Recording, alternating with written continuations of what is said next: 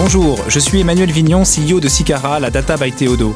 Chaque semaine sur Morning Data Chat, j'accueille un expert qui nous parle d'un cas d'usage data, des défis qu'il a relevés et qui nous partage ses apprentissages.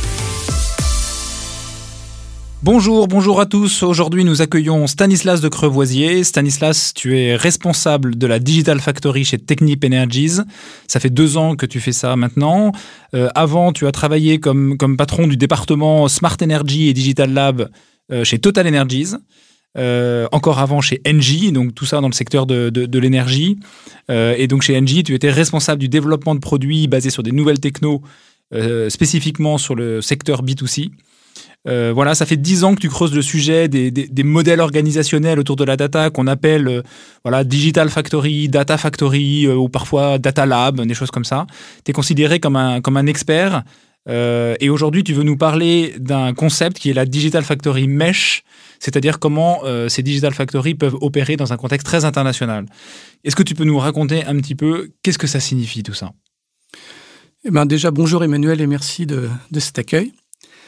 Euh, ce qui s'est passé quand je suis arrivé chez euh, Technip Energies il y a, il y a deux ans, c'est que contrairement à ce que j'ai pu connaître chez Total Energy, où on avait des équipes qui étaient colocalisées donc en un seul lieu, c'est que pour démarrer la Digital Factory, Technip Energies avait décidé de partir de différentes équipes préexistantes, mais qui travaillaient sur des technos, des méthodes et des sujets totalement différents, et qui étaient toutes de très petites équipes une forme de legacy organisationnel. C'était un pur legacy organisationnel, et même pire que ça, c'est que des équipes qui avant dépendaient de filiales différentes et faisaient des choses différentes, et qui étaient, on m'a dit, Stan, tu pars de ça, et ce sera euh, le début de la Digital Factory euh, pour Technip Energy.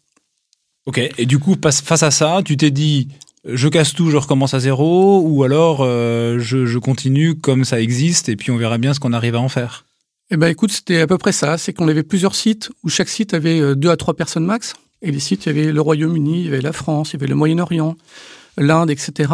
Et donc le premier réflexe, c'est de se dire bon ben c'est pas du tout efficace, on va petit à petit euh, regrouper dans peut-être un ou deux centres maximum, et euh, pour rationaliser un peu tout ça. Et puis avant de faire ça, bon, je me dis on va d'abord essayer de voir un peu ce qui se passe. Euh, les besoins étaient en croissance, donc moi de toute façon, je fasse croître les équipes plus que les qu'enlever du monde. Et puis à l'usage, il s'est apparu que, il est apparu pardon, que ça fonctionnait plutôt bien, voire même très bien. Mais du coup, est-ce que tu as euh, je sais pas, conceptualiser les choses au début en, te disant euh, euh, mes expériences chez Total Energies n'ont pas fonctionné ou elles ont fonctionné ou elles pourront pas fonctionner dans le contexte Technip Energies, donc je teste quelque chose d'autre. Ou alors est-ce que tu es allé vraiment en mode très empirique en disant on verra bien ce que ça va donner? Alors c'est empirique, c'est toujours pareil, on essaie de récupérer ce qui fonctionnait bien ou pas bien des expériences précédentes. Et qu'est-ce qui fonctionnait bien alors chez Technip Energies? Alors, je parlais de mes expériences précédentes. chez, chez Technip Energies, mine de rien, il y avait des équipes qui avaient l'avantage d'avoir des, développeurs qui étaient tout à fait de qualité, des, product managers qui étaient de qualité également. Euh, et donc, il y avait une bonne base pour, euh, démarrer. Et par rapport à cette base, j'ai essayé déjà de mettre en place euh, un slogan, une vision que j'ai appelée One Factory pour dire bon, bah, de tous ces petits trucs un peu épars et hétérogènes, il faut qu'on arrive à faire quelque chose d'homogène. Et euh, j'ai essayé de compléter ce qui manquait. Typiquement, il manquait une personne, un tech lead, pour prendre vraiment la main sur euh, toutes les, les, méthodes et l'organisation de l'équipe de développement. Côté au, niveau global? Au niveau global.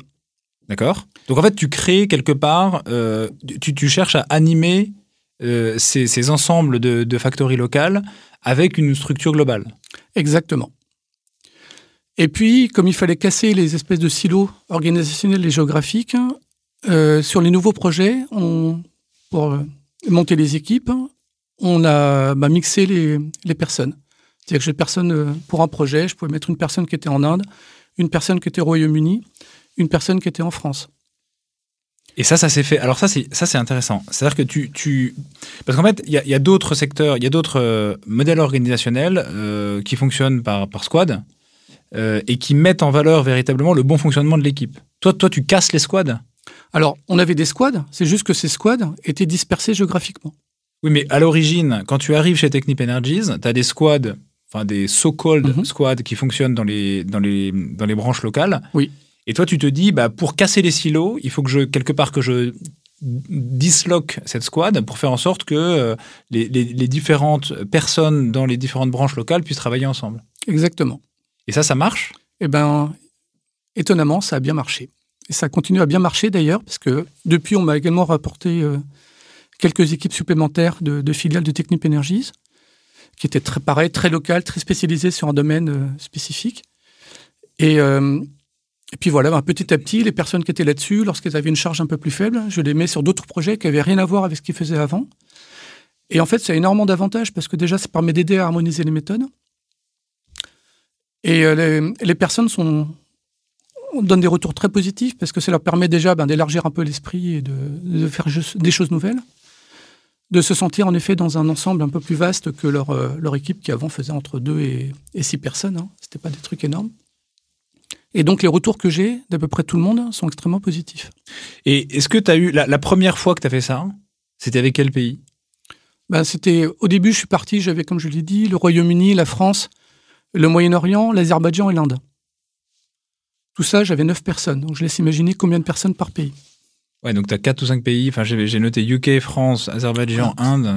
C'est 3 personnes max par pays. 3 personnes max par pays. Et parfois une seule. Et euh, donc ça partait pas grand-chose. Alors maintenant, on a quand même grossi. Euh, j'essaie toujours d'avoir au moins 4-5 euh, personnes par, par site géographique parce que c'est ce qui permet aussi d'avoir une petite ambiance locale et au, aux personnes sur un site de pouvoir échanger avec des pairs. Ouais, alors ça, ça on va revenir, mais juste la première fois, tu, tu récupères donc cette équipe là avec les 5 pays et les 9 personnes. Là, tu fais quoi? Tu fais une grosse squad de 9 personnes avec tous ces pays-là?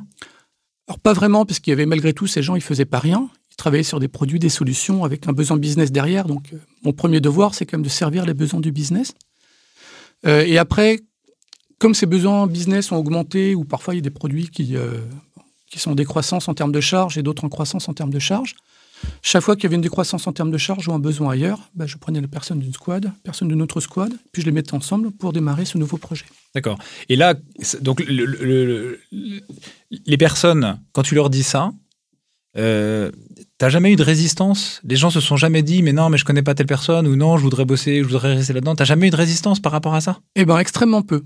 J'ai eu un moment une personne qui était un peu un peu plus clivante que les autres et certains ne voulaient pas travailler avec elle. Mais là, c'est plus de l'humain qu'on pourra avoir dans n'importe quel type d'équipe.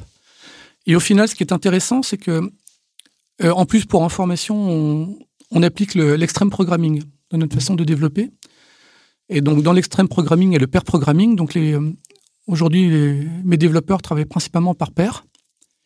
Et pareil, les pairs n'ont pas de frontières. C'est-à-dire qu'on peut avoir des Indiens qui pairent avec des Écossais, avec 4h30 de décalage les Indiens travaillent en décalé. Et quand on va les voir et qu'on leur demande ce qu'ils pensent de leur travail à la factory, ils me disent ce que j'aime, c'est de pouvoir bosser avec euh, des personnes euh, un peu partout dans le monde et je suis très content de décaler mes horaires de travail.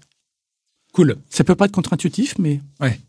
mais ça fonctionne. Donc ça, ça fonctionne bien. Et comment tu arrives à animer? Alors tu parlais tout à l'heure du slogan One Factory. Euh, c'est quoi? C'est une culture chez, chez, dans, dans, la factory que tu, que tu diriges? Ou c'est quelque chose de différent? Alors, ben, on essaie de mettre une culture, euh, sachant que euh, les Indiens n'ont pas les mêmes cultures de base que des Écossais ou des, euh, Arabes. et donc, on essaie d'agir à plusieurs niveaux. Il y a de façon basique le niveau local, parce que chacune des équipes a malgré tout placé dans un, centre d'opération de Technip Energies. Et on a essayé, encore une fois, de créer une masse critique sur chacun des sites pour que les personnes voilà, puissent échanger physiquement avec des pairs et avoir quelques événements, des soirées, des déjeuners, des choses comme ça. Et ça, c'est quoi Ça commence à 3-4 personnes, c'est ça C'est ça. Ta masse critique, c'est ça hein euh, Ensuite, moi, évidemment, je me force avec euh, les responsables de produits, euh, tech, etc., d'aller voir les équipes un minimum une fois par an et voir plusieurs fois par an pour créer un peu de, un peu de contact. Et derrière. Et tu fais quoi dans les visites?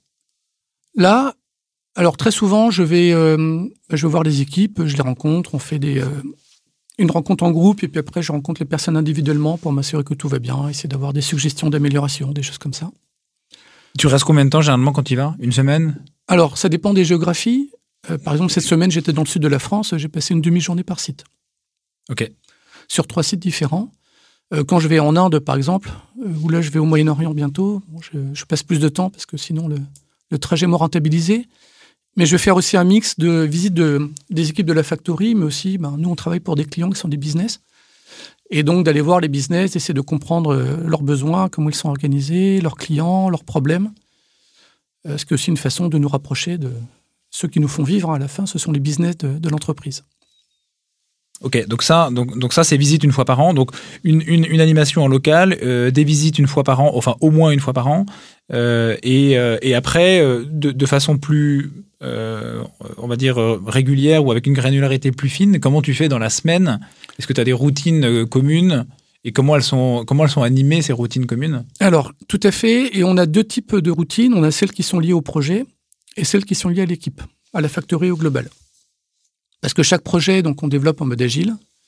Et euh, on utilise donc les rituels des méthodes agiles, comme les stand-up. Donc assez classique, euh, voilà. comme ça. Et il y a des stand-up, il y a des rétros, il y a des démonstrations vis-à-vis euh, pour les clients, etc.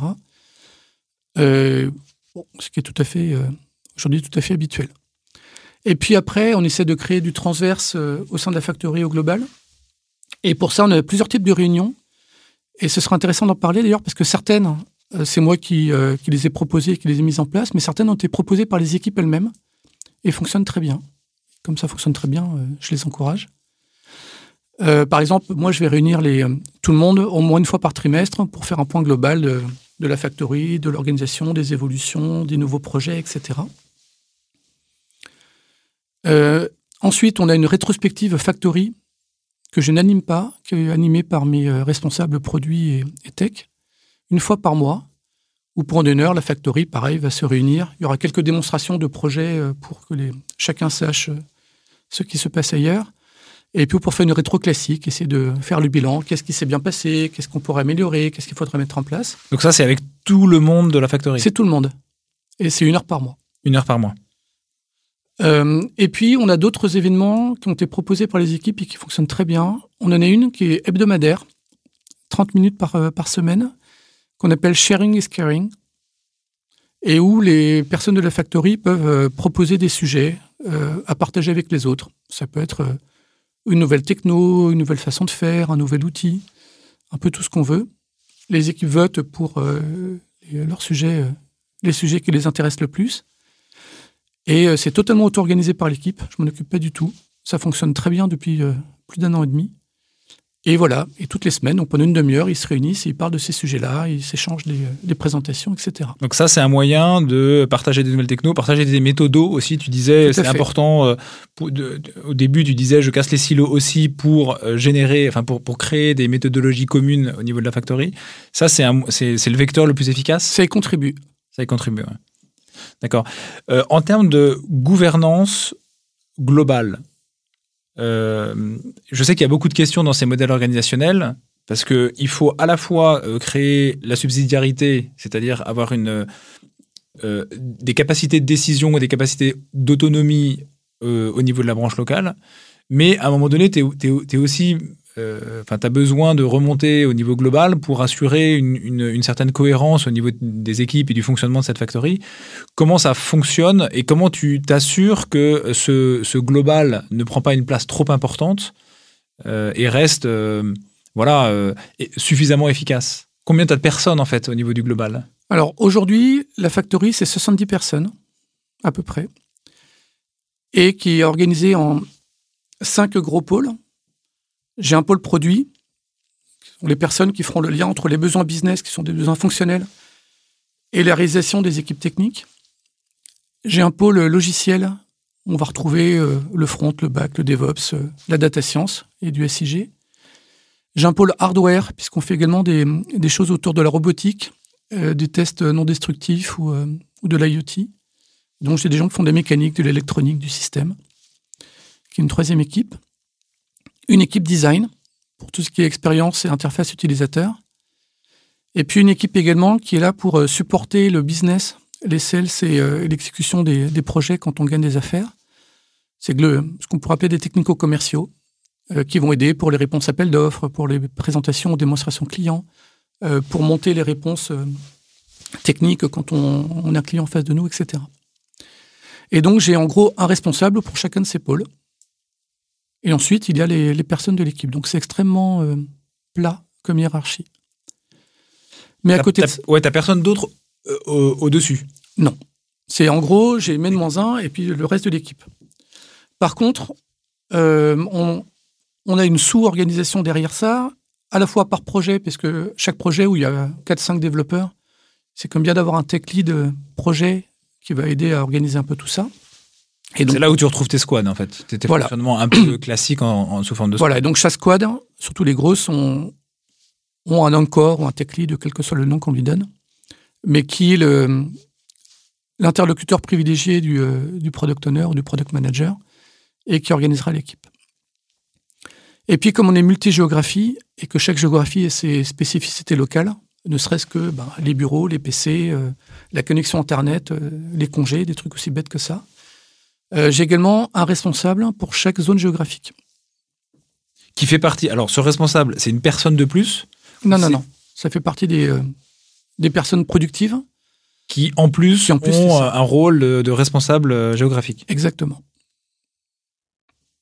Et ça, ça marche jusqu'à combien de personnes? Ta, ta, factory, elle fait 70 sur lui. Si demain, elle faisait 400 personnes ou 500 personnes, est-ce que, est que tu réussirais, à ton avis, hein, difficile de prévoir, mais est-ce que tu réussirais à garder cette organisation très plate?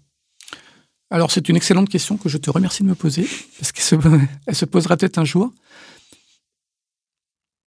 Il est probable qu'à partir d'un certain seuil que je ne connais pas encore, il faille euh, sous-découper, et auquel cas on le fera. Une organisation, c'est jamais figé. Hein. C'est là pour euh, répondre à la fois à un souci business, un souci d'efficacité. Pour l'instant, ça fonctionne. L'an dernier, on était nettement moins. On était moins de, moins de 20 personnes. Là, on est 70. Le modèle tient encore. Le jour où on verra que ça commence à ne pas tenir, ben, on se réunira avec les équipes et puis on verra comment on, on améliore tout ça. Qu'est-ce que tu as changé euh, cette année pour passer de 20 à 70 Eh bien, tu vas rire, mais pas grand-chose. T'as bien changé quelque chose quand même, non? Ou alors, conceptuellement, c'était suffisamment, scalable ou suffisamment bien conçu pour tenir jusqu'à 70 Écoute, ça semblerait être le cas. Parce que la, raison de cette croissance, c'est qu'il y avait des équipes. Euh, on, nous a rattaché d'autres équipes qui préexistaient au sein de Technip Energies, hein, qui étaient tout à fait euh, là, opérationnelles, pertinentes. Euh, et l'enjeu, c'est plutôt un enjeu de rapprochement culturel et de façon de faire. Euh, que d'organisation globale. C'est que des, personnes qui, pendant dix ans, ont travaillé selon des méthodes spécifiques, avec des outils spécifiques, etc., bah, les intégrer dans une, euh, une autre structure qui fonctionne de manière différente, il faut gérer le, gap culturel. Et pour ça, c'est toujours pareil, je m'appuyais sur le, le, responsable local. Et parfois, il a fallu que je recrute ce responsable local pour avoir une personne qui soit à l'œil extérieur à la fois pour la structure préexistante et puis pour la factory, et qui permet de faire un pont. Et puis, on met en place voilà, ce qu'il faut pour la migration des outils, pour euh, la migration des, euh, des, procédures. Et puis, pour petit à petit, ben, comme ce que j'avais dit avant, hein, euh, ben, s'il y a une baisse de charge sur l'une de ces nouvelles équipes, quelque part, j'en profite pour prendre des personnes et les mettre sur un autre projet. Et réciproquement, s'il y a une hausse de charge, ben, je profite pour prendre quelqu'un de l'extérieur et les mettre dessus. Et petit à petit, on crée de la fertilisation croisée comme ça. Et dans certaines organisations qu'on voit, euh, enfin qu'on peut voir, moi j'ai déjà vu ça, euh, on a des, problèmes de, reskilling ou des problèmes de, gens qu'on rattache justement aux factories euh, et qui n'ont pas le bagage qui est requis pour délivrer les applications que les, métiers te demandent. Est-ce que tu as eu ce problème-là? Et comment tu fais pour l'adresser pour si jamais tu l'as? Alors la réponse est oui. Généralement, quand on nous rattache des équipes, c'est parce qu'il y a aussi un souci de voilà d'amélioration, de réorientation business, etc. Alors, on a des programmes d'upskilling au niveau de l'entreprise euh, sur lesquels nous, on s'appuie de temps en temps, par exemple autour de la data science. Donc, on a formé certaines personnes à la data science et pour le coup, ça a très bien marché puisqu'après un an, on a une personne typiquement euh, à Marseille qui est devenue une data scientist tout à fait efficace. Euh, on, fait, on a des formations obligatoires pour tous les nouveaux arrivants à la factory. Euh, principalement puisqu'on travaille beaucoup sur l'environnement euh, Azure de Microsoft. Et donc, il y a des formations Azure obligatoires à passer pour euh, tout nouvel arrivant. Et puis, il y a des personnes, en effet, qu'on va former sur des outils et technos qui sont utilisés dans notre domaine de, l'ingénierie pour l'énergie. Et ben, il y a des formations pour ça. On a un budget formation qui est assez conséquent. Ouais, donc as, en fait, tu as établi un parcours d'onboarding euh, pour rentrer dans la factory, notamment avec ces formations Azure. Et, après, tu, travailles avec des matrices de compétences ou des choses comme ça qui vont te permettre d'identifier potentiellement des lacunes chez certaines personnes que tu vas, que vouloir combler avec ce budget formation? Alors, honte à moi, non. Je n'ai pas de maîtrise de compétences en tant que telle. C'est plutôt. Et l'une des raisons aussi, d'ailleurs, c'est que les besoins que nous avons de compétences sont extrêmement volatiles. C'est que si demain, j'ai un client, un, grand client qui vient nous voir en disant ben, on voudrait Technique vous faites ceci, en utilisant tel techno, vous interfaçant avec tel logiciel, moi, je ferai en sorte que le client soit content. Et pour ça, soit je prendrai quelqu'un qui connaît déjà ces sujets, euh, soit ben, on fera de la formation, on mettra les mains dedans et on va apprendre. Oui, mais donc tes formations sont, sont, sont spécifiquement liées à un besoin. Oui. Elles sont ciblées, oui. Oui, oui. Donc on a des trucs génériques, on sait qu'on va bosser, fait beaucoup de choses dans le cloud, et donc on va former des gens dans le cloud, c'est la base. On a beaucoup de choses très spécifiques. L'ingénierie, euh, nous avant tout, notre métier c'est l'ingénierie de la construction, donc on construit des usines. Et euh, ça, ça s'appuie sur des logiciels du marché qui sont voilà, des, qui ont des positions très fortes qu'il faut connaître. C'est pas des ressources qui courent beaucoup les rues, euh, surtout en, Europe. Bon, ben, on passe euh, entre de la prestation, de la formation, les gens qui mettent les mains dedans et qui, euh, s'entraînent comme cela. Voilà. Et on y arrive. Excellent. Écoute, Stanislas, merci. On arrive à la fin du podcast. Donc, je, je, je, retiens, je retiens trois choses. La première chose, c'est que pour faire en sorte que les équipes internationales puissent fonctionner, il ne faut pas hésiter à casser les silos et à faire en sorte que les, les, différentes personnes qui composent cette factory puissent travailler ensemble, même si elles ne travaillent pas sur la même zone géographique. Ça, c'est le premier point important. Le deuxième point, c'est que tu crées quand même une culture, une culture One Factory euh, qui, qui, doit être animée à la fois au niveau local, mais, mais aussi euh, euh, au niveau global avec, avec ton application, toi, tes visites une fois par an, des, des routines transverses, des choses comme ça. Et enfin, ce qui marche bien euh, aussi chez toi, c'est euh, cette organisation très plate qui finalement permet de construire des modèles organisationnels qui vont aujourd'hui jusqu'à 70 personnes, qui, qui, peuvent, qui ont encore euh, une capacité à grandir, qui peut-être, quand vous serez deux ou trois fois plus grand, nécessitera des changements, mais, mais qui semble fonctionner relativement bien jusqu'à une, taille qui est, qui est, déjà importante. C'est ça. Et peut-être si je veux rajouter un dernier point, c'est que parmi les choses qui, moi, me, que je constate et qui font plaisir, c'est que une partie donc de cette euh, culture transverse est créée par les équipes elles-mêmes. Le sharing is caring, c'était proposé par quelqu'un d'équipe. Il y a une autre personne qui a proposé des donuts, donc des rencontres one-to-one, euh, aléatoires, euh, chaque semaine. Une autre personne qui a proposé qu'au début des rétros, quelqu'un va prendre la parole pendant trois minutes pour parler de n'importe quel sujet qui lui plaît. Ça peut être un livre, un sport, un hobby, et tout ça, ça contribue à ce que les gens, même en étant séparés géographiquement, se connaissent personnellement. Et ça aide à, créer cette culture d'entreprise. Et le fait que ce soit les équipes elles-mêmes qui s'emparent de ces sujets et qui les proposent, je trouve, est un élément très positif.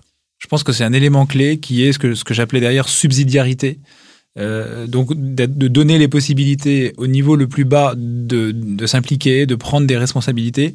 Et je pense que c'est cette culture-là, euh, derrière le mot One Factory, qui est plus complexe et qu'on peut pas toucher là en, en 15-20 minutes de podcast. Mais je pense que c'est vraiment cette culture-là qui est à la clé du succès de ta factory. Absolument. Excellent. Merci beaucoup Stanislas. Merci Emmanuel. Vous venez d'écouter Morning Data Chat le podcast qui vous accompagne dans une utilisation meilleure et efficace de vos données. Retrouvez-le en intégralité sur le site sicara.fr. Nous vous donnons rendez-vous prochainement pour un nouvel épisode. Sicara, la data by Théodo.